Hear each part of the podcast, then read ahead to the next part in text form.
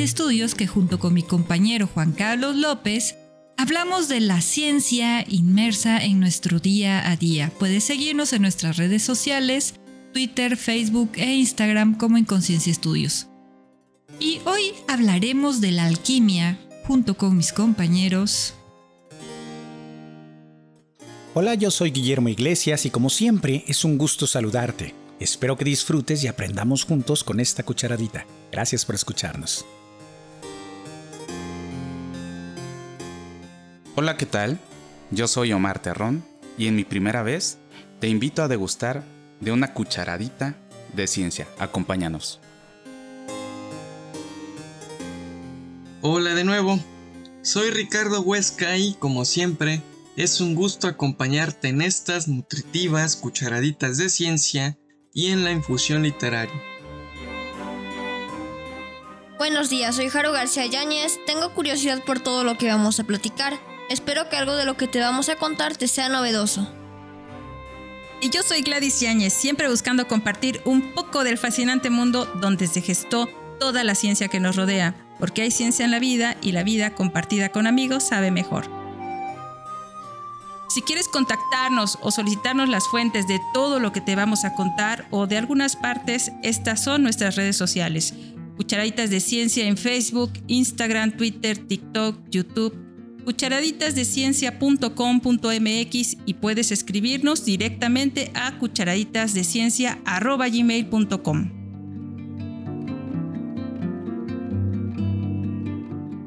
Saludamos con afecto a mi abuelita Lucía Bárcenas, a María Luisa Ramírez, a Astrid El Trabajo de Yama y al doctor Absalom. Muchas gracias por escucharnos. Como no quiso decir Anel, hoy hablaremos de la alquimia. Quizás ningún arte o ciencia ha sido objeto de una discusión tan controvertida durante siglos como la alquimia. Sus recetas y prácticas, escritas con un lenguaje altamente cifrado y el uso excesivo de símbolos e imágenes crípticas en muchos tratados y obras alquímicas, siguen siendo traducidas e interpretadas en la actualidad. Realmente no es de extrañar que la alquimia se denunciara como pseudociencia, engaño y en algunos casos como locura. Aunque para cualquier persona, encontrarás similitudes en una receta alquímica con los artículos especializados de casi cualquier ciencia ajena a su experiencia. ¿O no?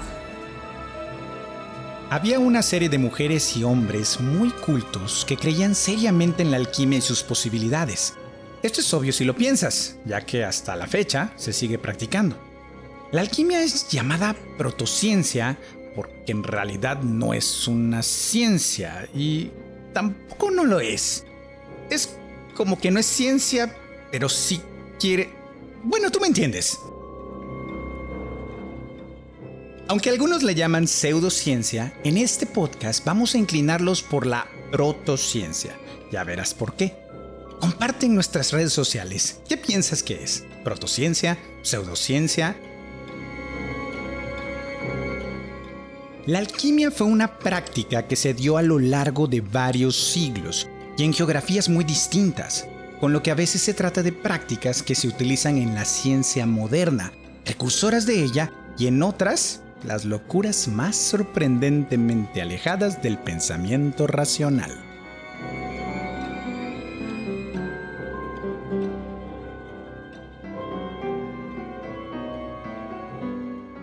Y aquí dejo una pregunta a los científicos que dominan la ciencia y fomentan el pensamiento científico como modelo a seguir.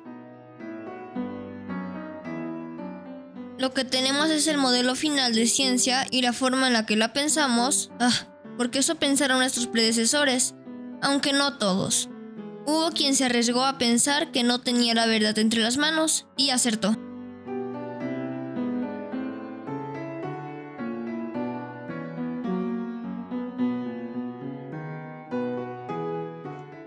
Esta protociencia participó en el origen de varias ciencias, pero su principal aportación se relaciona con la química moderna y contribuyó con el pensamiento científico moderno. muchos alquimistas, aunque por pura, pura chiripa, descubrieron en su búsqueda de procesos químicos relacionados con el oro, sustancias y procesos que todavía están en uso. Y científicos como Newton estaban fascinados por las prácticas alquímicas. No cualquiera, ¿eh? Pero el oro no era el único objetivo de todos los alquimistas. Como veremos, los alquimistas de todo el mundo realmente lucharon por tres objetivos. La riqueza, es decir, la fabricación y multiplicación de oro, plata y piedras preciosas. La longevidad, es decir, la panacea universalis, una sustancia que cura todas las enfermedades. Y la inmortalidad, el elixir que restaura la vida. Las mismas aspiraciones de la ciencia moderna. Oye Gladys, ¿y no era un objetivo tan loco? Hoy en día ya logramos hacer diamantes en el laboratorio y también hemos logrado extender nuestra vida al doble. Es decir, antes nuestra esperanza de vida eran 40 años, luego 60, ya estamos en los 80. Teníamos pensado hablar de alquimia y ciencia precolombina, pero encontramos que en realidad son muy distintas, y para abarcar bien cada tema, los trataremos por separado. Abordaremos las apariencias de la alquimia en un orden cronológico, delimitando una línea paralela de la alquimia en regiones muy diferentes, tanto como Oriente y Occidente. Mencionaremos algunas de las principales teorías y su desarrollo y, finalmente, representantes de la alquimia.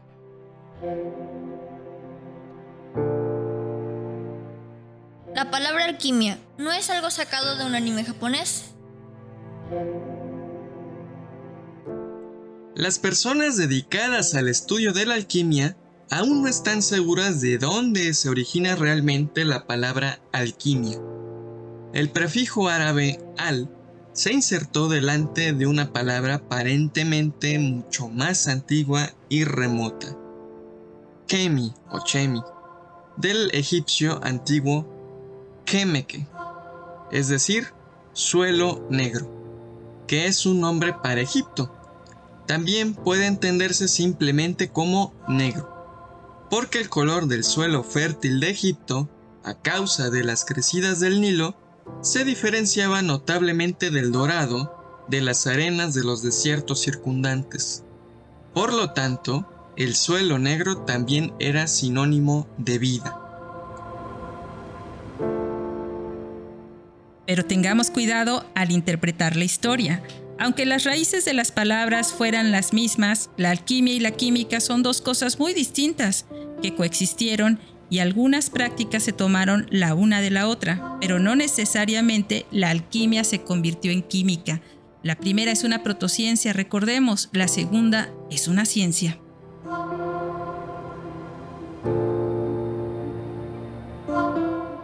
Un argumento que apoya esta teoría es que la alquimia más tarde a veces se llamó arte egipcio. Según otras teorías, la palabra fue acuñada por los alquimistas griegos en Alejandría. Otro posible origen del término está en el campo de las leyendas al que llegaremos en unos momentos. Existen tres leyendas sobre el origen de la alquimia.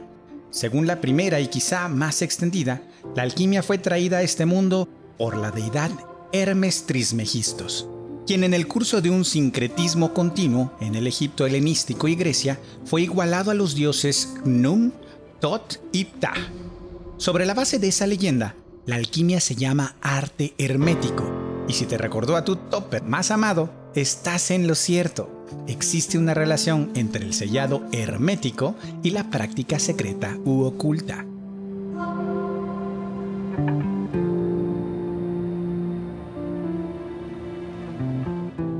Según otra leyenda, la alquimia, junto con la magia y otras artes ocultas, llegó a la humanidad después de la batalla de los ángeles cuando el Señor arrojó a los ángeles rebeldes del cielo.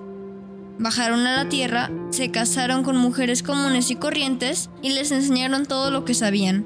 Este conocimiento se escribió en un libro llamado Kem. Esta leyenda también es apta para explicar el posible origen de las brujas, porque este libro es nada menos que el primer grimoire. Un grimoire, ya lo dijo Wikipedia, Es un grimorio, o sea, un tipo de libro de conocimientos mágicos europeo, generalmente datado desde mediados de la Baja Edad Media hasta el siglo XVII. Y son muy pocos los que se datan en fechas anteriores al siglo XIII.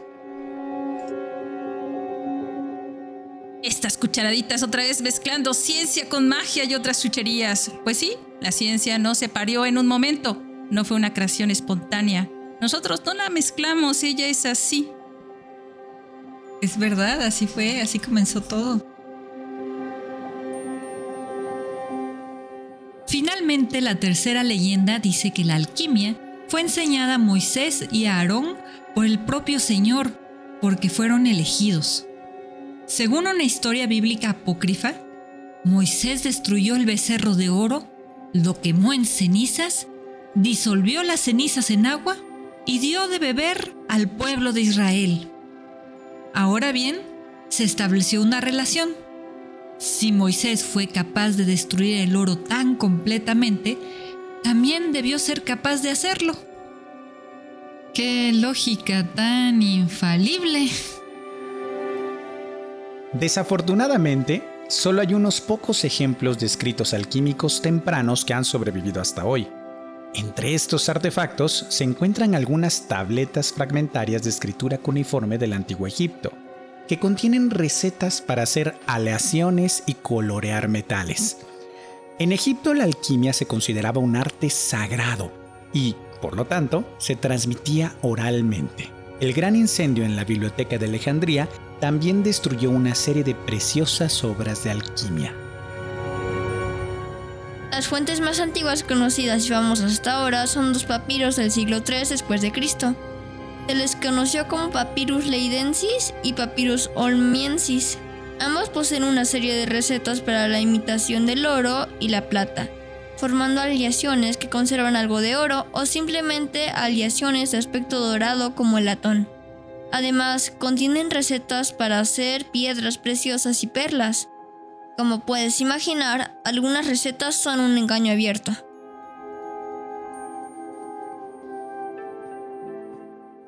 Algunos estudiosos sostienen que ambos papiros son compilaciones de obras mucho anteriores.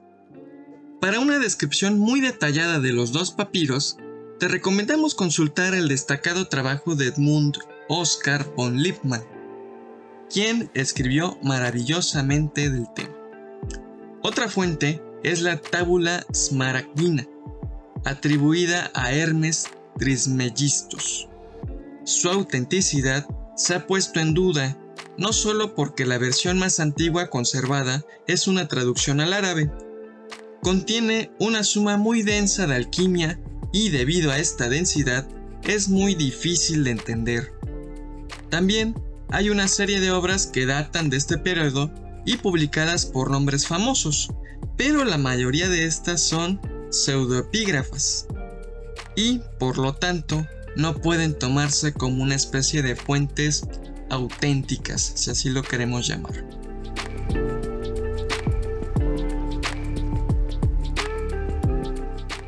La alquimia en Egipto.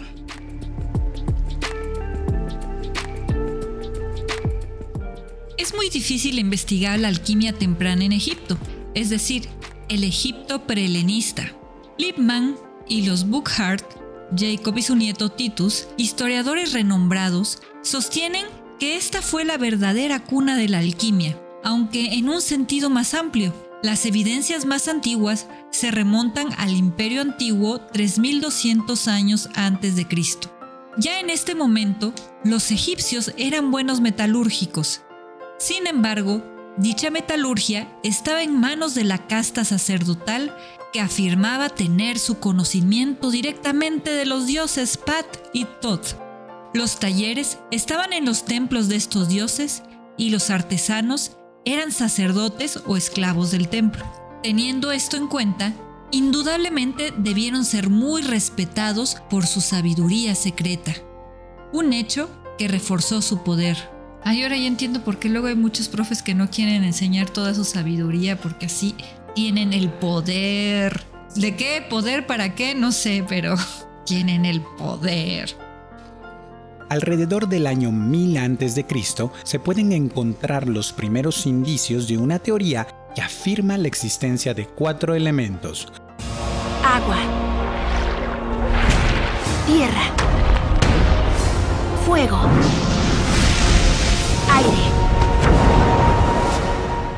Y todo, todo, el pasto, tu piel, tu ropa, todo resulta de una mezcla entre ellos. Si se cambia la mezcla, teóricamente, debería ser posible transformar una sustancia en otra. Tiene sentido, ¿no? Esta teoría se atribuye generalmente a Aristóteles, aunque otras hipótesis similares nombran cuatro y a veces cinco elementos. Estas se desarrollaron de forma independiente en diferentes regiones y culturas más o menos contemporáneas entre sí. También surgió bastante temprano el concepto de los siete planetas y sus metales correspondientes, tal vez procedentes de Babilonia. Las sustancias en uso para obtener esos resultados eran sales minerales, ciertas cenizas y escorias. En una etapa bastante temprana, el arte de los sacerdotes se convirtió en legado, es decir, se transmitió de generación en generación hacia hijos e hijas elegidas para mantenerlos en secreto. En esta época es destacable la falta de artefactos y escritos debidos a tal secretismo.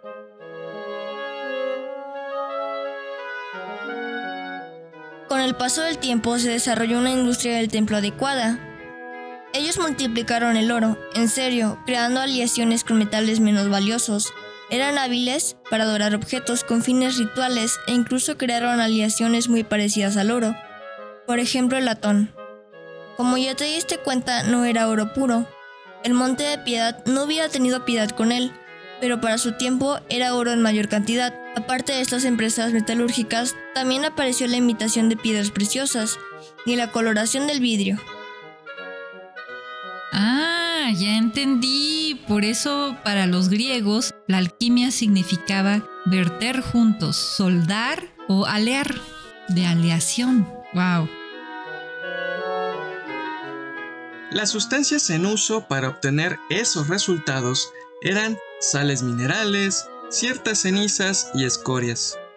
En una etapa bastante temprana, el arte de los sacerdotes se convirtió en un legado, es decir, se transmitió de generación en generación hacia hijos e hijas elegidas para mantenerlo en secreto. En esta época, es destacable la falta de artefactos y escritos debido a tal secretismo.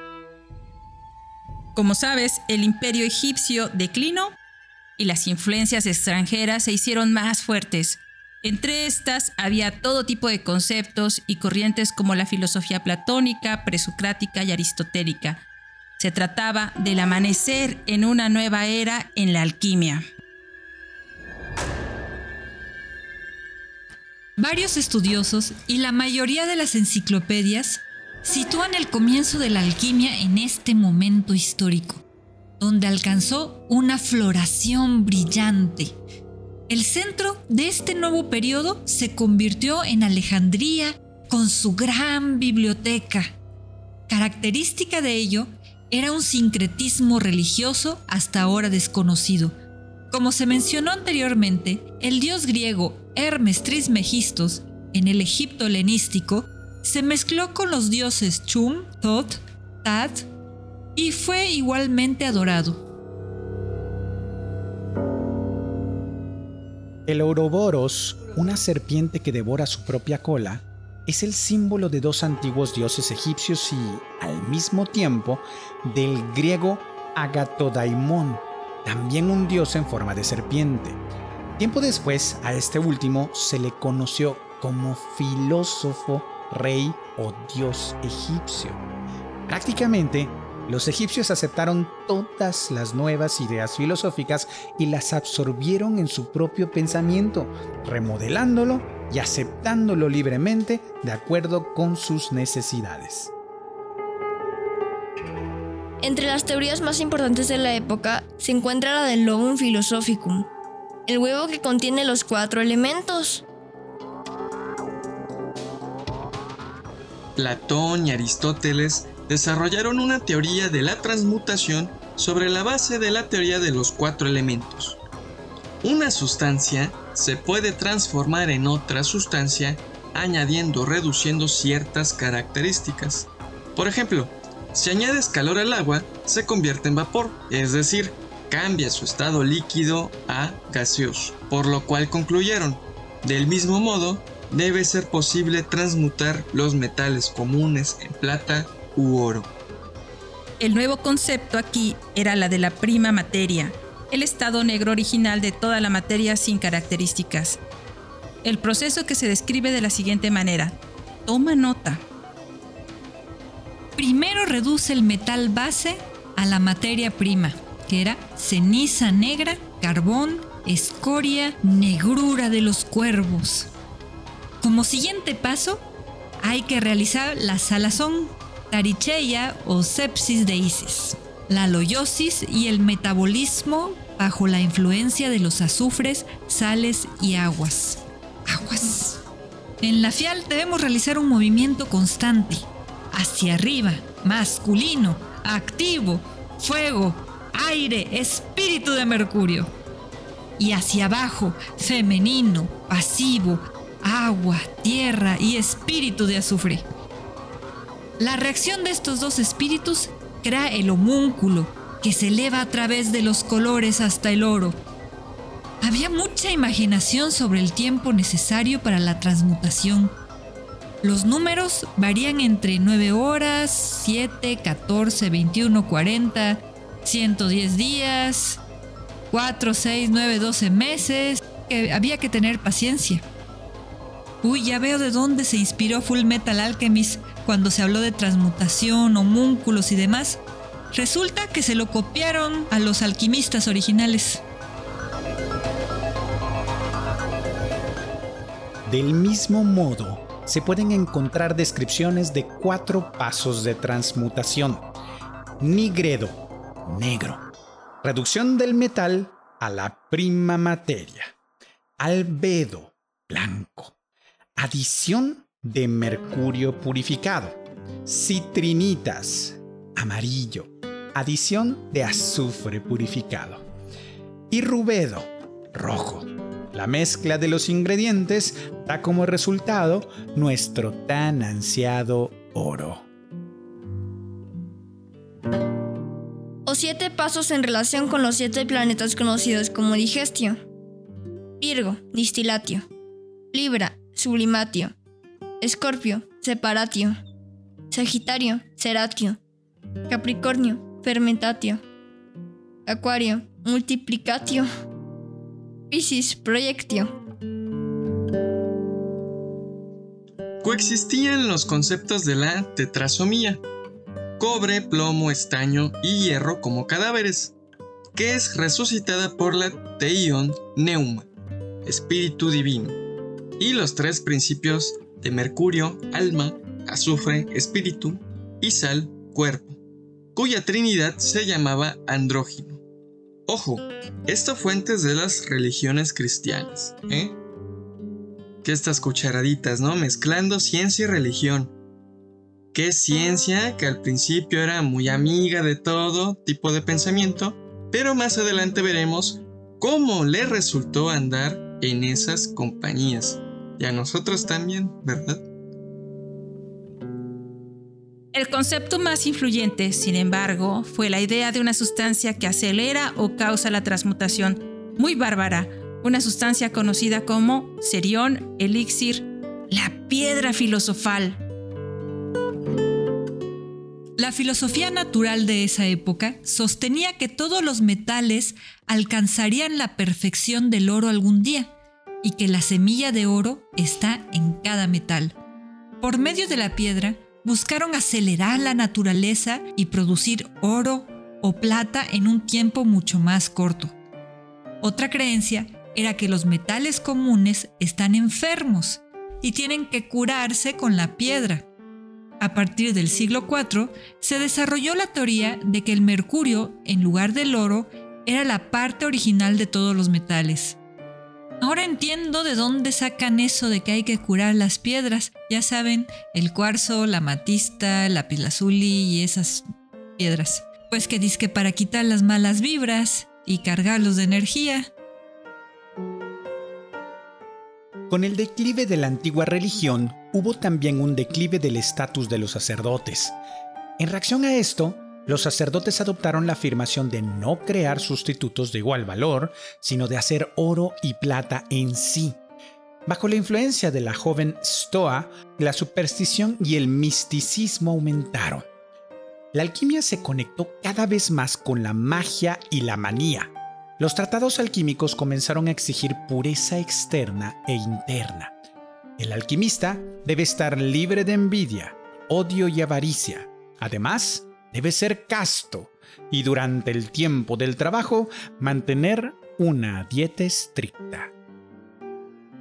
Surgieron fórmulas mágicas e invocaciones junto con rituales purificadores. Se estableció un juramento de secreto, no hablar sobre el arte en absoluto o el tecte, cifrado.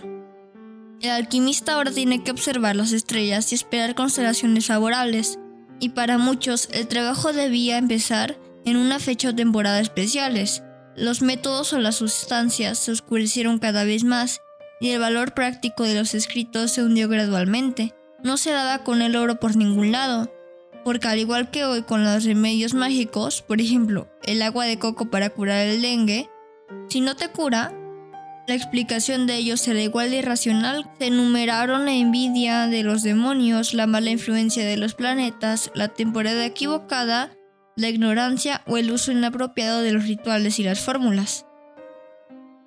Ay, qué triste. Ya me imagino. Abajo el progreso hecho por los primeros alquimistas. Arriba el misticismo. Ay, cuánto retroceso de veras.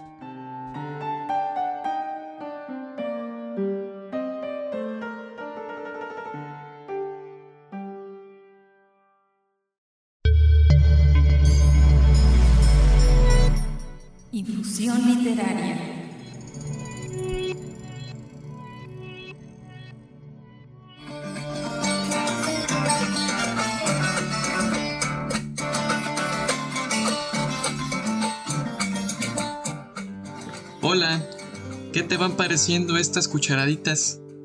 Pensar en la alquimia me hizo recordar una de las primeras páginas de 100 años de soledad una de las novelas más importantes de la literatura contemporánea, escrita por el colombiano Gabriel García Márquez. En esta infusión literaria te leeré un fragmento con el cual inicia esta cautivadora novela. El lugar donde transcurre la historia es un pueblo llamado Macondo, en un tiempo donde aparentemente aún se desconoce mucho sobre los fenómenos que suceden en esa realidad.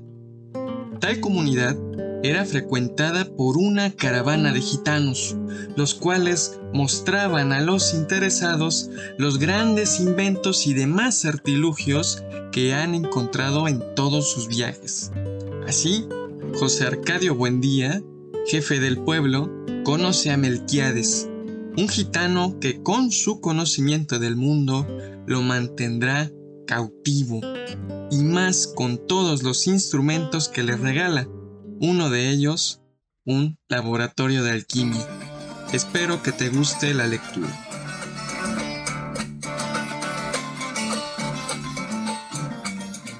De su puño y letra, Melquiades escribió una apretada síntesis de los estudios del monje Germán, que dejó a su disposición para que pudiera servirse del astrolabio la brújula y el sextante. José Arcadio Buendía pasó los largos meses de lluvia encerrado en un cuartito que construyó en el fondo de la casa para que nadie perturbara sus experimentos. Habiendo abandonado por completo las obligaciones domésticas, permaneció noches enteras en el patio vigilando el curso de los astros, y estuvo a punto de contraer una insolación por tratar de establecer un método exacto para encontrar el mediodía. Cuando se hizo experto en el uso y manejo de sus instrumentos, tuvo una noción del espacio que le permitió navegar por mares incógnitos, visitar territorios deshabitados y trabar relación con seres espléndidos, sin necesidad de abandonar su gabinete. Fue esa la época en que adquirió el hábito de hablar a solas, paseándose por la casa sin hacer caso de nadie, mientras Úrsula y los niños se partían el espinazo en la huerta, cuidando del plátano y la malanga, la yuca y el ñame, la uyama y la berenjena. De pronto, sin ningún anuncio, su actividad febril se interrumpió y fue sustituida por una especie de fascinación.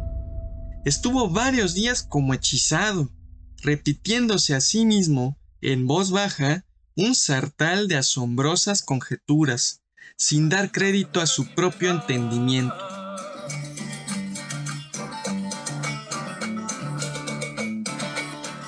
Por fin, un martes de diciembre, a la hora del almuerzo, soltó de golpe toda la carga de su tormento. Los niños habían de recordar por el resto de su vida la augusta solemnidad con que su padre se sentó a la cabecera de la mesa temblando de fiebre, devastado por la prolongada vigilia y por el encono de su imaginación, y les reveló su descubrimiento. La Tierra es redonda como una naranja.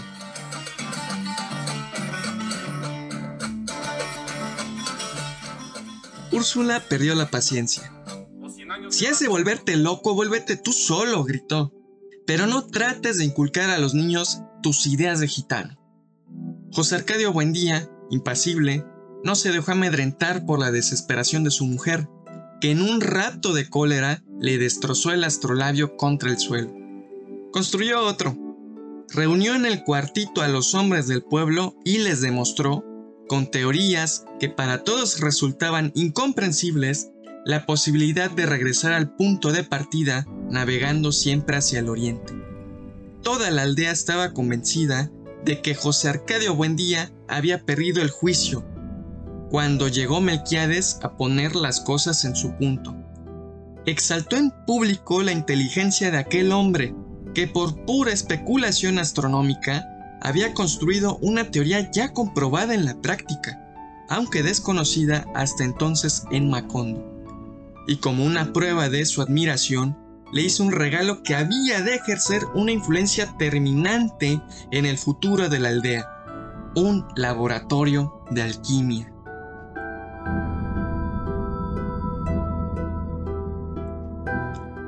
Para esa época, Melquiades había envejecido con una rapidez asombrosa. En sus primeros viajes, parecía tener la misma edad de José Arcadio Buendía. Usaba un sombrero grande y negro, como las alas extendidas de un cuervo, y un chaleco de terciopelo patinado por el verdín de los siglos. El sofocante mediodía en que reveló sus secretos, José Arcadio Buendía tuvo la certidumbre de que aquel era el principio de una grande amistad. Los niños se asombraron con sus relatos fantásticos. Aureliano, que no tenía entonces más de cinco años, había de recordarlo por el resto de su vida como lo vio aquella tarde, sentado contra la claridad metálica y reverberante de la ventana, alumbrando con su profunda voz de órgano los territorios más oscuros de la imaginación, mientras chorreaba por sus sienes la grasa derretida por el calor.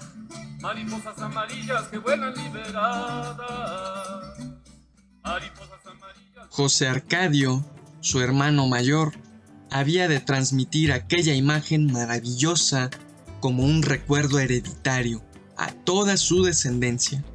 Úrsula, en cambio, conservó un mal recuerdo de aquella visita, porque entró al cuarto en el momento en que Melquiades rompió por distracción un frasco de bicloruro de mercurio.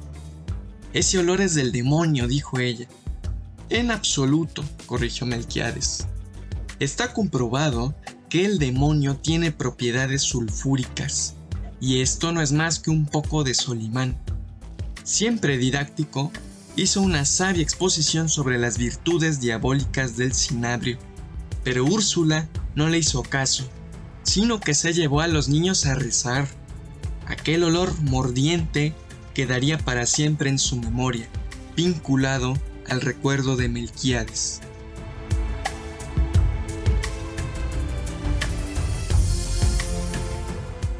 El rudimentario laboratorio, sin contar una profusión de cazuelas, embudos, retortas, filtros y coladores, estaba compuesto por un atanor primitivo, una probeta de cristal de cuello largo y angosto, imitación del huevo filosófico, y un destilador construido por los propios gitanos según las descripciones modernas del alambique de tres brazos de María la Judía.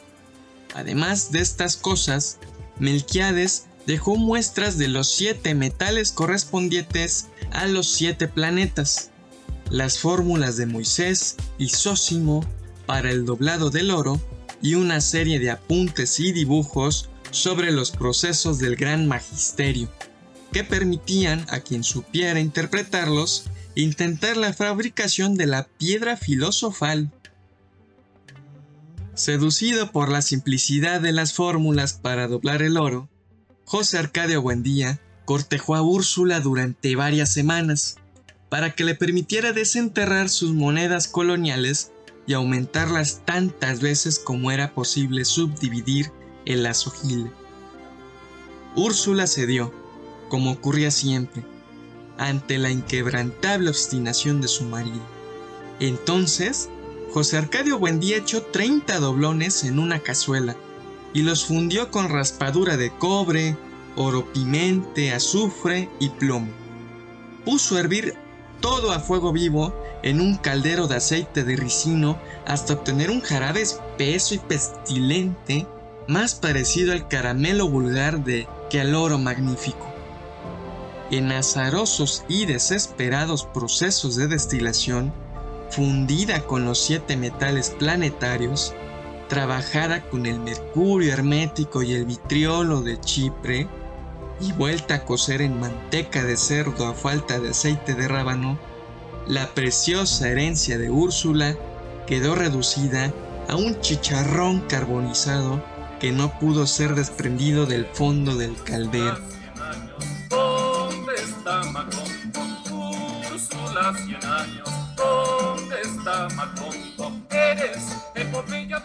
¿Ya conocías esta novela? Espero que en algún momento puedas leerla. Garantizo que te gustará.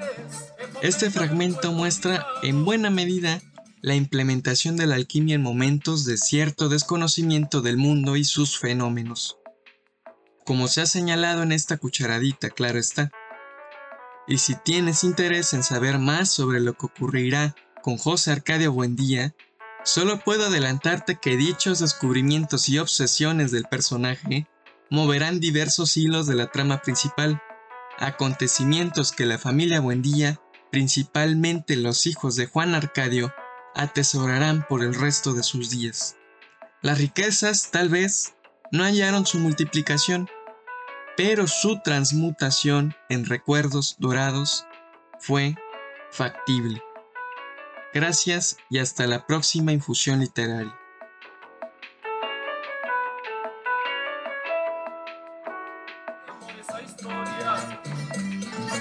Eres epopeya del pueblo olvidado, forjado en cien años de amor esa historia.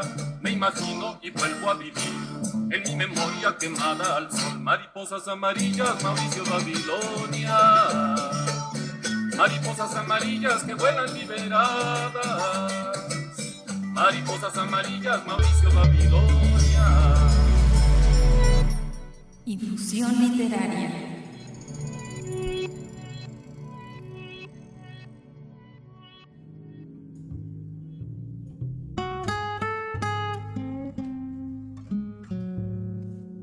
Y bien, hasta acá ya te contamos a grandes rasgos los procesos que siguió la historia de la alquimia.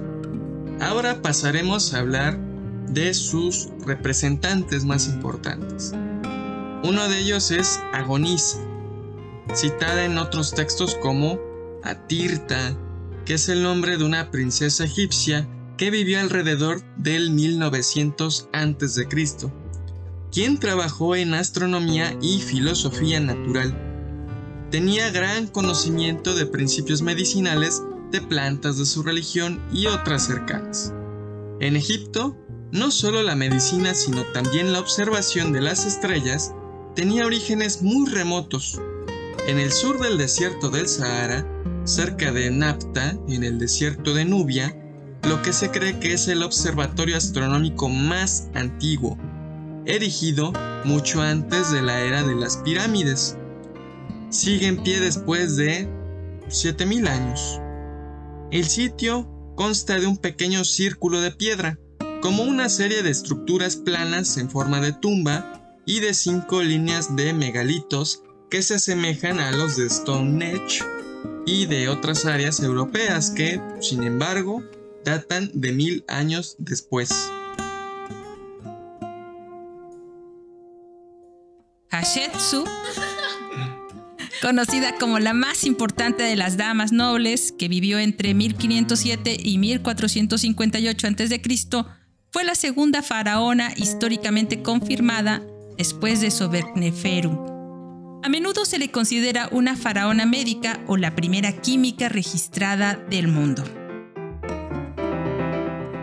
Teano de Crotona, filósofa pitagórica del siglo VI a.C., es considerada por algunos como la primera mujer matemática conocida.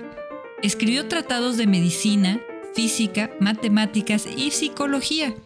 Es posible que haya colaborado en tratados de cosmología, el teorema de la proporción áurea, la teoría de los números y la construcción del universo.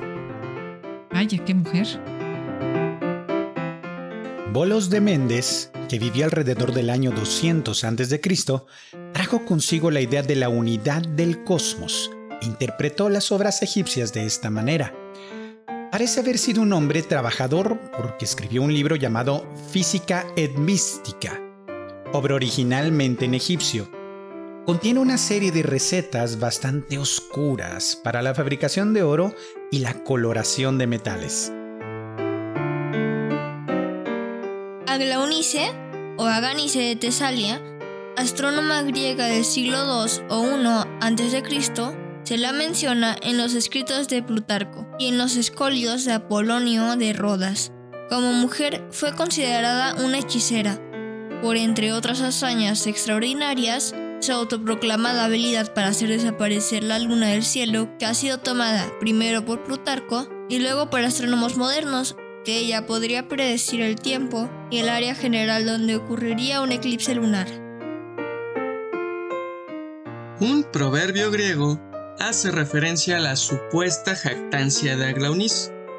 Sí, como la luna obedece a Aglaunis. Varias astrólogas, aparentemente consideradas hechiceras, estaban asociadas con Aglaunis. Eran conocidas como las brujas de Tesalia y estuvieron activas desde el siglo III hasta el siglo I a.C. Uno de los cráteres de Venus lleva el nombre de Aglaunis. Hay dos temas que se relacionan con la alquimia que quisiéramos platicar. Uno es sobre las brujas y el otro sobre el ocultismo, que nada tiene que ver con el ocultismo moderno, quizás en cucharaditas posteriores. El siguiente es Hermes Trismegistus. Entre el siglo I a.C. y el siglo III después de Cristo, se publicó un gran número de obras bajo el nombre de Hermes. El Corpus Hermeticum Real consta de 18 obras, ninguna de las cuales habla realmente de alquimia. Según Hage, el real literal de Corpus Hermeticum es más un trabajo gnóstico que alquímico y simplemente se interpretó alquímicamente. Cleopatra, la alquimista y filósofa griega que vivió en el siglo III después de Cristo, experimentó con la alquimia práctica pero también se la acredita como una de las cuatro mujeres alquimistas que podrían producir la piedra filosofal. Algunos escritores la consideran inventora del alambique, un aparato de destilación que se utiliza hasta hoy en nuestros días. Parece haber estado activa en Alejandría en el siglo III o V después de Cristo. Está asociada con la escuela de alquimia tipificada por María la judía y con Mario. Estos alquimistas utilizaron aparatos complejos para la destilación y la sublimación. Cleopatra fue una figura fundamental en la alquimia, contemporánea o incluso anterior a Sósimo de Panópolis. Michael Mayer, autor de Atalanta Fugiens en 1618, la nombra como una de las cuatro mujeres que supieron hacer la piedra filosofal, junto con María la Judía, Medera y Tafnutia. Cleopatra fue mencionada con gran respeto en la enciclopedia árabe Kitab al-Firist, en la cual se le atribuye la invención del alambique y también tratar de cuantificar la alquimia y sus experimentos. El alquimista más tangible e históricamente auténtico del periodo helenístico y tal vez su último gran fue Sósimos de Panópolis, posiblemente estudiante de Cleopatra. Fue un autor crítico y productivo que se construyó varios aparatos para él mismo. Sósimos estaba convencido de la posibilidad de transmutar los metales comunes en oro por medio de una determinada sustancia.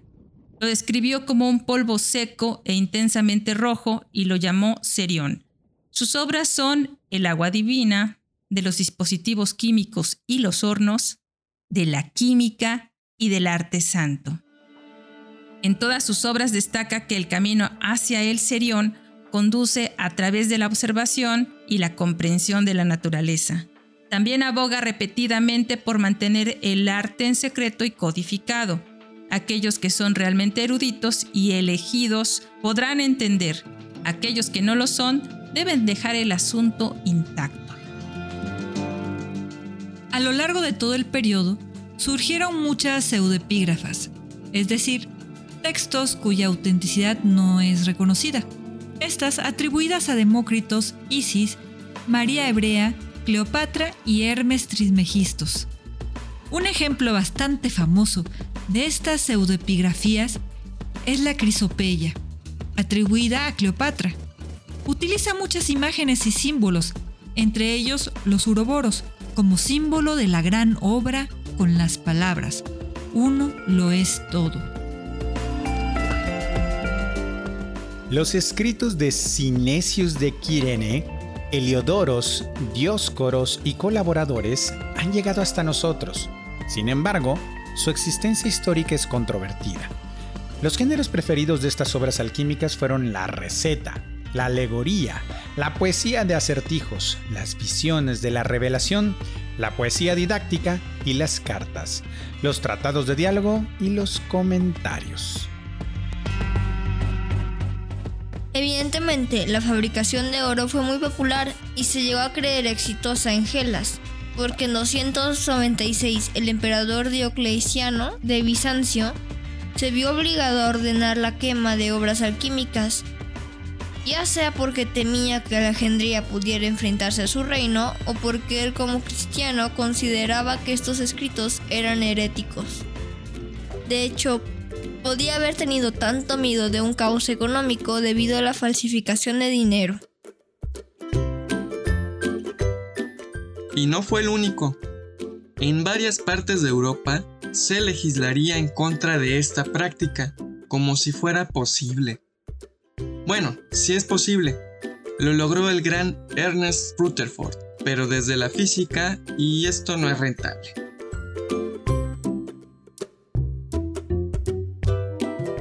Medio Oriente.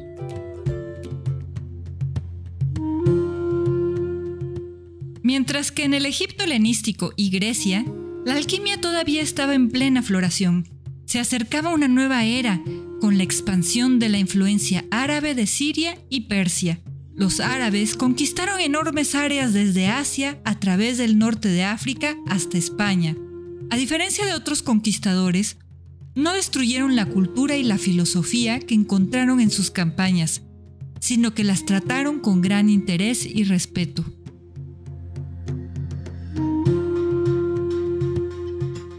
Según Liebman y la serie de Netflix Resurrection Ergul, ninguna otra cultura en expansión fue tan tolerante con las otras culturas. Inevitablemente se encontraron con la floreciente alquimia en la escuela de Alejandría y poco después surgieron las primeras traducciones de obras griegas, primero en sirio y más tarde en árabe.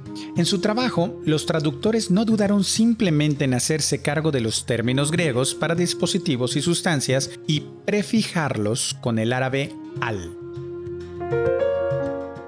Los árabes tenían una visión un poco más técnica de la alquimia, por supuesto, también trabajaban en la transmutación de metales comunes en oro, pero cada vez más descubrieron su uso para la medicina. Si la piedra elixir, elixir es capaz de curar metales, también debe ser capaz de curar los humanos. Los médicos árabes se ocuparon de la patología humoral de Galeno, un concepto basado en los cuatro líquidos corporales de sangre, agalla negra y amarilla y moco. Me suena parecido a los cuatro componentes de la sangre, glóbulos rojos, glóbulos blancos, plaquetas y plasma. Galeno pensó que si todos estos líquidos se hallaban en equilibrio, el hombre estaría sano. Explica los temperamentos humanos con la ganancia de la ascendencia de uno de los cuatro líquidos. Hasta ahora, el medicamento dependía de remedios a base de hierbas. Los experimentos de los alquimistas sin embargo, condujeron gradualmente a la farmacopea de redimentos minerales que reemplazaron paso a paso a las hierbas. Los mismos experimentos con aguas fuertes, es decir, corrosivas, varios cientos de años más tarde llevaron al descubrimiento de los ácidos minerales.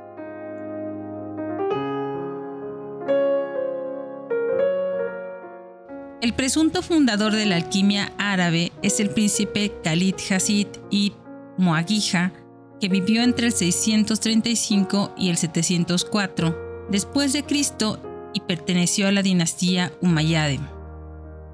Se esforzó en vano por la corona del califa y por lo tanto supuestamente se ocupó de estudios médicos, astrológicos y alquímicos. Inició la traducción de varias obras griegas al árabe y reunió a varios eruditos de su tiempo en su corte, pero los encarceló y ejecutó porque la transmutación prometida siempre fracasó.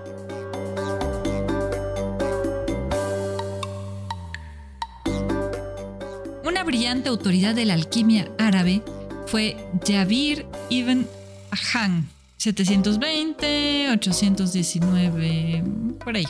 En la investigación más reciente llamada Geber Arabicus, con el fin de contrastarlo con Geber Latinus, que vivió a finales del siglo XIII, abogó por el experimento y el trabajo práctico como fuentes de teoría. Según él, la mera incubación es inútil. Desarrolló una nueva teoría de la transmutación. Al principio, el asunto debe reducirse a los cuatro elementos. Como segundo paso, los ingredientes deben ponerse en equilibrio. Para ello, David elaboró un sistema de proporciones matemáticas que básicamente se remonta a las ideas neoplatónicas y pitagóricas. Ahora el asunto debe reconstruirse para la configuración del oro. También trabajó en el concepto del filosóforo, del lapislázuli. Lo definió como una trinidad de alma, espíritu y cuerpo en equilibrio. En ese estado es a la vez volátil y constante, masculino y femenino, caliente y frío, y húmedo y seco.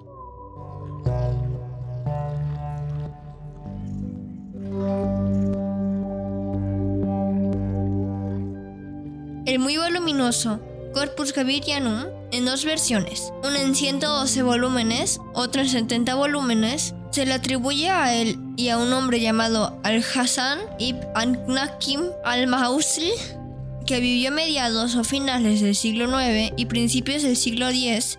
La versión larga de Corpus Gavirianum es un extenso tratado sobre ciencias antiguas en general. Los 30 volúmenes que nos han llegado contienen una serie de métodos para crear el elixir a partir de ingredientes minerales y orgánicos.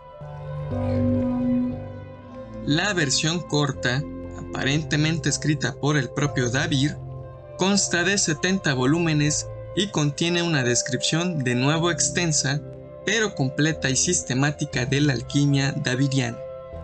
En estos libros, David se refiere repetidamente a las obras de las autoridades griegas. sin saber que la mayoría de ellas son pseudoepígrafos. Más tarde, por allá del siglo XII, Gerard de Cremona los tradujo al latín y publicó bajo el título Liber Divinitatis de 70. Esto en números griegos. ¿eh? Un pseudoepígrafo es una falsa atribución que consiste en adjudicar o firmar un documento con el nombre de alguien famoso. Fue un recurso propagandístico muy usual en los primeros tiempos de los textos escritos, ya que al atribuirlo se propiciaba una mayor difusión.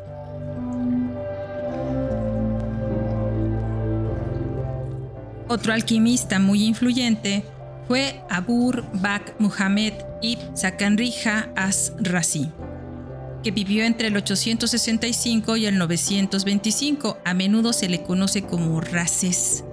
Era un médico famoso y exitoso que dirigía el hospital de Bagdad. Se ocupó de la filosofía griega de la naturaleza y de la patología moral, así como de la alquimia galénica. En general aceptó las teorías de Dapir, excepto su idea de las proporciones de los ingredientes. Volvió a adoptar la teoría de Sal Subur Mercury. Durante sus estudios prácticos elaboró un nuevo sistema de clasificación. Distinguió entre materia animal, vegetal y terrestre, y subdividió esta última en volátiles, espíritus, metales, cuerpos, piedras, vitroles, bóraxes y sales, dando así un gran paso hacia la química sistemática. Otra teoría suya era la teoría corpuscular, según la cual toda la materia consiste en átomos. Las propiedades de las materias individuales dependen de la densidad de los átomos, una visión muy progresista con respecto al momento en que se formuló. Tal vez no sabía lo cerca que estaba de la verdad. Su obra principal fue el Liber Secretorum, en el que estableció sus teorías y métodos. Hacia el final de su vida, lo reeditó y publicó una versión abreviada bajo el título de Secretum Secretorum. El último que merece ser mencionado en el contexto de la alquimia árabe es Abu Ali al-Hassan ibn Abdallah ibn Sina, latinizado como Avicena. Al igual que su colega Races, en realidad era un médico de gran reputación. Él estudia las obras de sus predecesores y llega a creer que una transmutación real de metales es claramente imposible. La alquimia y los alquimistas solo pueden copiar e imitar la naturaleza se ocupa del elixir solo con fines médicos, es decir, la búsqueda del oro ha sido abandonada en aras de la longevidad. Su obra principal, Canon Medicinae, traducida en el siglo VII por Gerard de Cremona, es una de las obras fundamentales de la medicina medieval. Se publicó un gran número de pseudoepígrafos bajo su nombre.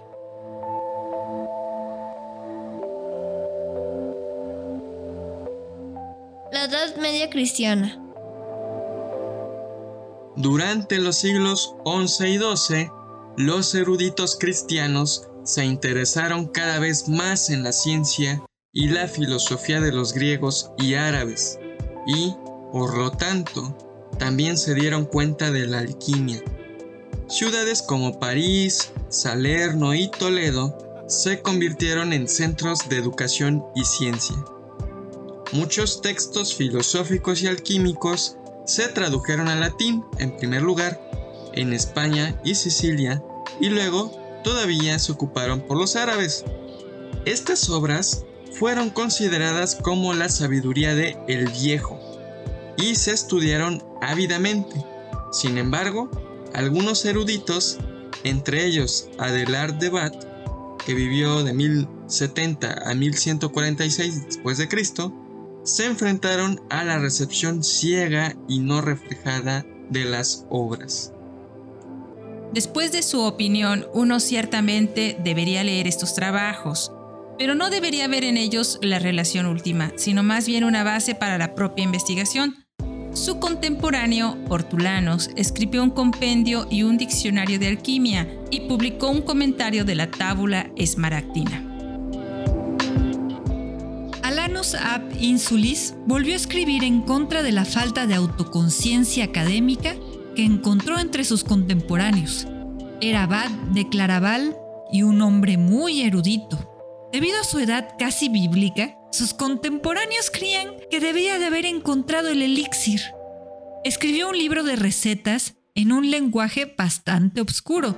Los libros que más se leían en ese momento eran Liber Divinitatis, de Javir, Pseudo Races, Liber Lumen Luminum y de Aluminibus et Salibus, una mezcla de partes exotérico y científicas y alegorías esotéricas místicas. Uy, todo eso parece sacado de Harry Potter. Uno de los más grandes eruditos de la Edad Media, Albertus Magnus, quien vivió entre 1193 y 1280 después de Cristo, dedicó gran parte de su vida y trabajo a la alquimia. Él, a pesar de las obras de Avicena, que debería haber leído, creía en la posibilidad de la transmutación y, en consecuencia, se esforzó en la investigación. La esencia de sus teorías e ideas la escribió en sus importantes obras, De Alquimia, De Rebus Metallicis et Mineralibus y Octo Capita de Philosophorum Lapide.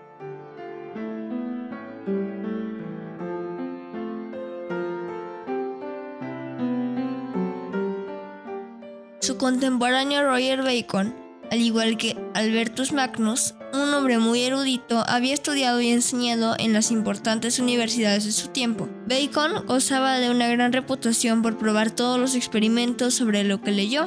Su preocupación por la alquimia su preocupación por la alquimia, sin embargo, le causó que era miembro de la orden franciscana, varios problemas que por alrededor de esa época comenzaron en España. La alquimia quedó prohibida como anticristiana y pagana. En sus obras principales, Speculium Alquimia, Opus Tertium y sus otros escritos, se volvió contra la creciente influencia del ocultismo y la magia.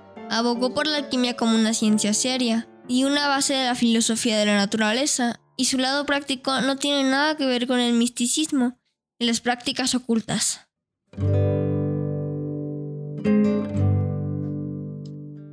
A pesar de la oposición del clero, la alquimia se hizo muy popular durante los siglos XIII y XIV. Por primera vez se incluyó la alquimia en enciclopedias.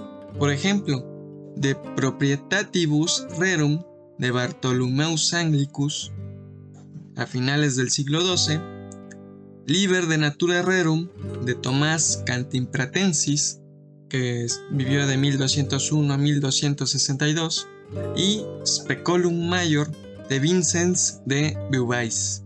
Y circulaban muchos libros con recetas a veces muy oscuras, cabe decir. Supuestamente la alquimia también se abrió camino en el arte y la literatura. Según Hage, el grial en Wolfram de Eschenbach, el Parzival, es una alegoría del filósofo del lapislázuli. Esto suena ininteligible porque una de las propiedades compartidas tanto por el grial como por la piedra filosofal es curar todas las enfermedades.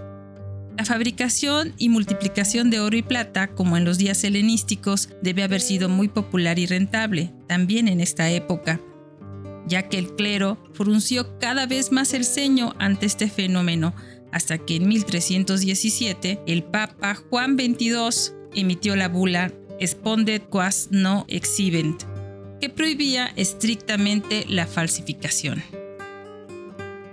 El trabajo de Geber Latinus, finales del siglo XIII y principios del siglo XIV, todavía no se ha demostrado completamente si realmente vivió o no. Sin embargo, en su corpus hay algunas ideas que no pueden haber sido las de Yavir o Geber Arabicus. Su visión de la alquimia es la de una ciencia natural aplicada y está a favor de los experimentos en lugar de la mera teoría.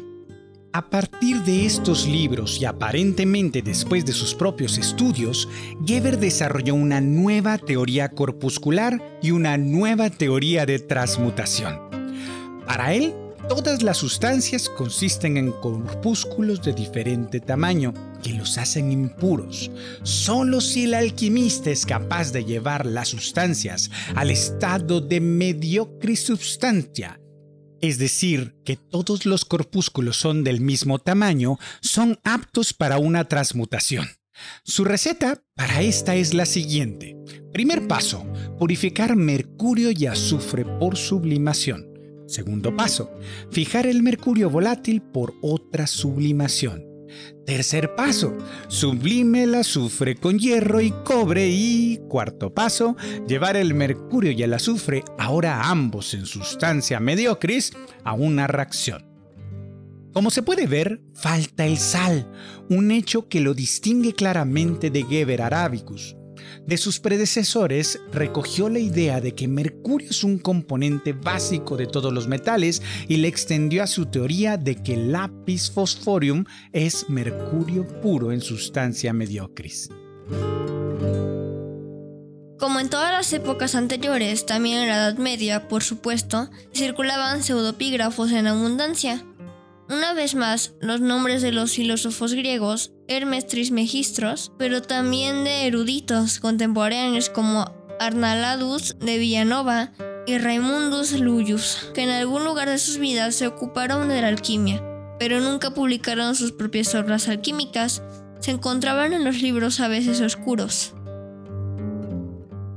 Pero ya para esos tiempos, el pensamiento científico se estaba separando de todo aquello. Surge, y ojo con lo que vas a escuchar, Theophrastus Philippus Aureolus Paracelsus Bombastus von que nació el 1 de mayo de 1493 y fue un médico y alquimista germano-suizo que condenó la enseñanza médica que no se basaba en la observación y la experiencia. Había viajado mucho, adquiriendo conocimientos médicos prácticos como cirujano de ejércitos mercenarios. En 1527 Mientras era médico en Basilea, también dio conferencias. Él estableció el uso de la química en la medicina, dio la descripción más actualizada de la sífilis en 1530 y fue el primero en argumentar que pequeñas dosis de lo que enferma a las personas también puede curarlas. Introdujo remedios químicos para reemplazar las tradicionales a base de hierbas. Influyó en el desarrollo de la medicina durante el Renacimiento y le dio a la alquimia una perspectiva más amplia. Paracelso consideraba que la enfermedad tenía una causa externa específica, en lugar de ser causada por un desequilibrio de los humores en el cuerpo, aunque tenía una perspectiva ocultista en general. Disputó que las enfermedades mentales fueran causadas por demonios y vinculó el bocio con los minerales en el agua potable. En su texto principal, el gran libro de cirugía, Discutió heridas, úlceras y su curación con ungüentos y bálsamos, con una sección sobre el tratamiento de heridas con pólvora. Sus puntos de vista controvertidos los llevaron al exilio en 1538. El lejano oriente. Dejemos ahora Occidente y dirigimos nuestra atención a la cultura del lejano oriente. En China y la India también se desarrolló el arte alquimístico, pero debido a algunas peculiaridades culturales e históricas, desafortunadamente la investigación hasta ahora no ha logrado detectar los orígenes reales de la alquimia oriental. Las raíces de la alquimia china se remontan mucho tiempo atrás, aunque la mayoría de las evidencias escritas conservadas son de los primeros siglos después de Cristo. Se puede sostener que son compilaciones de obras mucho más antiguas. Una fecha especialmente trágica para los historiadores de China fue el año 213 a.C., cuando el emperador Shi Huangdi ordenó la quema de todos los libros que pudo obtener, excepto los relativos a la agricultura, la medicina, la farmacia, el cultivo de árboles y la adivinación. Una verdadera desgracia para el conocimiento. Afortunadamente, poco después de él, en el periodo Han, entre el 205 a.C. y el 220 después de Cristo, hubo mucho esfuerzo para reemplazar la pérdida, pero evidentemente muchas lagunas se llenan descuidadamente de conjeturas. Seguramente en estos momentos la falsificación estaba en auge. La diferencia más llamativa con la alquimia occidental es que los chinos dan poca o ninguna importancia a la fabricación y multiplicación de oro. El objetivo principal de la alquimia china es el elixir de la inmortalidad. Un argumento para la alquimia china de la vejez es la creencia en la inmortalidad, que se remonta al siglo VIII a.C. Ya en el siglo IV a.C. se creía que es posible alcanzar la inmortalidad y finalmente en el siglo I la droga correspondiente se mencionó por primera vez en un tratado como oro potable. La filosofía china ya en la antigüedad desarrolló el principio cósmico del yin y el yang, representado por el símbolo blanco y negro que conocemos bien. Cualquiera de los dos lleva la semilla del otro y ninguno podría estar sin el otro. La filosofía de la naturaleza se basa en el concepto de cinco elementos, fuego, agua, madera, tierra y metal. En investigaciones más antiguas, a veces esto se atribuye a las influencias babilónicas y o caldeas, pero estudios más recientes parecen haber abandonado este pensamiento.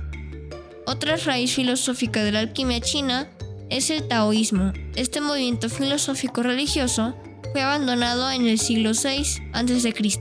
por Lao Tse y su obra principal es Tao Te Ching. Desde el principio, los taoístas eran forasteros y pronto el movimiento se dividió en una fracción purística y mística. Se decía que estos últimos poseían poderes supernaturales y, en consecuencia, la alquimia en evolución se injertó en ellos. Gracias a esto y a una colección llamada Yun Chi Chi Chien, es decir, siete tabletas en una cartera nublada del 1023 después de Cristo, sabemos algo más sobre la alquimia china. El libro Dan Qin Yao Xuan, Grandes Secretos de la Alquimia, atribuido a un tal Sun Sun Miao del 581 después de Cristo, del 673, es probablemente la obra alquímica china más famosa que nos ha llegado.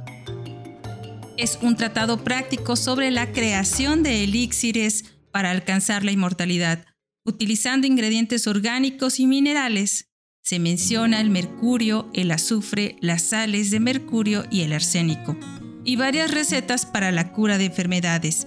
Debido a que algunos ingredientes son altamente venenosos, no es extrañar que varios monarcas murieron de envenenamiento por elixir. Tanto los alquimistas como los emperadores se volvieron más cautelosos, después de toda una serie de muertes reales. En los siglos venideros, los chinos presumiblemente perdieron el interés en la alquimia porque los textos alquímicos se volvieron cada vez más escasos y finalmente cesaron por completo. India y Tíbet En la India y el Tíbet existía una especie de alquimia que, estrictamente hablando, no era alquimia en el verdadero sentido de la palabra, sino más o menos farmacia, y para aplicar el término paracelsiano, iatroquímica. Lippmann reprocha especialmente a los autores indios la falta de pensamiento cronológico. Critica que los hallazgos más recientes simplemente se hayan incluido en nuevas ediciones de obras más antiguas. La transmutación de metales en oro solo desempeña un papel muy marginal, en los textos más antiguos de esa región. La inmortalidad tampoco era un objetivo principal de los indios y tibetanos, porque sus religiones ya ofrecen una forma de hacerlo. En la India se pensaba que el dios hindu Shiva inventó la alquimia y Mercurio. Mencionado por primera vez en el Arta Satra, fue llamado el semen de Shiva. En los textos indios más antiguos hay indicios de alquimia, cercanos a la China y el historiador Limpam piensa que hubo influencias más mutuas, al menos después del surgimiento del budismo. En los textos budistas de los siglos II al 6 después de Cristo, surge la idea de transmutar los metales comunes en oro. Algunos conocimientos alquímicos se importaron de Occidente, y esto entre comillas, porque los términos y procesos son sorprendentemente similares a los griegos y árabes. En el norte de la India, hasta el siglo VIII, la existencia de la alquimia se puede verificar hasta cierto punto mediante traducciones tibetanas de textos alquímicos que se encuentran en las estupas budistas. Estos textos trataban sobre las panaceas y las transmutaciones de metales. En consecuencia, los alquimistas indios eran principalmente médicos. Desafortunadamente no se mencionan nombres porque casi todos los trabajos alquímicos indios se publicaron de forma anónima. Crearon remedios muy eficaces utilizando las sales de metales, ya sean de fuentes naturales o producidas químicamente, sal, amoníaca, azufre, mercurio y otros minerales. Como una especie de spin-off, también encontraron métodos para imitar piedras preciosas y mezclar colores para teñir y colorear telas, sin olvidar el maquillaje. Con el auge del tantrismo entre los siglos XII y XIV, la alquimia, entonces seguramente influenciada por las culturas occidentales, se asoció con el misticismo. Dado que no hay evidencia escrita de la alquimia después de mediados del siglo XIV, se puede suponer que se extinguió, como en la vecina China. En Europa, la alquimia no se desvaneció simplemente como en Asia. Por el contrario, durante el Renacimiento y más tarde en los siglos XVI y XVII alcanzó otro clímax. Generaciones de adeptos buscaban febrilmente la piedra filosofal y muchos de ellos pusieron todas sus fortunas para lograrlo, pero solo consiguieron el efecto contrario, convertir su oro en polvo, arruinados por completo. Sin embargo, se hicieron importantes inventos y descubrimientos. Por ejemplo, el descubrimiento de los ácidos minerales, el aquavite, es decir, el alcohol, la sal de Glauber, nuevos métodos para la producción de acero, entre muchos productos técnicas como la destilación e instrumentos más. Sin embargo, también los embusteros se volvieron expertos y aseguraban poder hacer oro, haciendo otro tipo de alaciones. Muchos monarcas tenían sus alquimistas de la corte porque esperaban un aumento de sus finanzas. Estos alquimistas de la corte a veces llevaban vidas cómodas, pero en muchos casos también fueron ahorcados en la infame horca dorada cuando sus mecenas perdieron la paciencia. Muchos alquímicos murieron por alquimia y sus mecenas también. Paralelamente a la rama práctica de la alquimia, se desarrolló un movimiento místico y oculto. Las sociedades secretas y las órdenes herméticas surgieron y elaboraron una alquimia interna. La transmutación fue utilizada por ellos como una alegría para el proceso de una catarsis interna, cuyo resultado debería ser una conciencia ampliada y un yo superior. La alquimia se convirtió en prácticas mucho más raras y alejadas de la ciencia de lo que había sido en el pasado. Es una paradoja notable que la química, y principalmente su rama analítica, refutó la alquimia en muchos de sus aspectos, como la posibilidad de transmutar la materia, la ley de la conservación de la masa nos explica claramente la imposibilidad de muchas de sus aspiraciones. Hoy en día, la misma química analítica contribuye significativamente a desentrañar la historia de la química, de sacarla de su ocultismo y traerla a la luz. Quienes estudian la alquimia de hoy en día están participando en una cooperación amplia e interdisciplinaria, incluye el trabajo con químicos analíticos, al analizar objetos preservados, podemos responder preguntas sobre prácticas alquímicas con mucha más precisión. Al mismo tiempo, los textos alquímicos, que no son los más sencillos, especialmente debido a su uso del lenguaje críptico, que es muy diferente del lenguaje químico moderno e inequívoco, pueden delucidar y comprenderse con mayor facilidad y precisión al replicar experimentos alquímicos. Por supuesto que también abundan los charlatanes y lo seguirá viendo, por lo que lo mejor es ejercitar el pensamiento crítico y tratar de cuestionarlo todo. Esto es todo por hoy. Esperamos que te haya gustado. En el siguiente episodio toca regresar a los viajes de exploración y hablar de uno de mis viajes favoritos. El segundo viaje de exploración y reconocimiento del HMS Beagle, el mismo que llevó a Charles Darwin a bordo y cuyos hallazgos cambiarían la forma en la que pensamos a la naturaleza. Un barco extraordinario. ¿Sabías que un golfo lleva su nombre? Fue un gusto compartir con ustedes todos estos misterios de la alquimia y aprovecho para invitarlos a escuchar el podcast Inconsciencia que que está en la plataforma de Spotify, Google y Apple Podcasts. No olviden escucharlo. Cuéntanos, ¿qué es lo que más te gustó de esta cucharadita? La retroalimentación nos ayuda a crecer, así que quedamos al pendiente de tus comentarios y te esperamos en la próxima. Espero que esta cucharadita te haya gustado. Nos vemos en la próxima. Yo soy Omar Terrón y te mando un fuerte abrazo. Muchas, muchísimas gracias por escucharnos en esta cucharadita. Ojalá te haya agradado en gran medida este tema sobre la alquimia. Y pues bueno, nos escuchamos hasta el siguiente martes y yo te mando un abrazo. Gracias de nuevo. Nos vemos en la próxima cucharadita. Te recuerdo que puedes encontrarnos como Cucharaditas de Ciencia y puedes escribirnos directamente a cucharaditasdeciencia.gmail.com. Yo soy Gladys Yáñez y desde nuestra cabina de grabación en el corazón de Jalapa, Veracruz, México, acompañándote en tu rutina de ejercicio o ayudándote a conciliar el sueño, te abrazamos hasta donde sea que nos estés escuchando. Escríbenos y dinos qué tema te gustaría oír y con gusto haremos una cucharita o una inconsciencia especialmente dedicada para ti.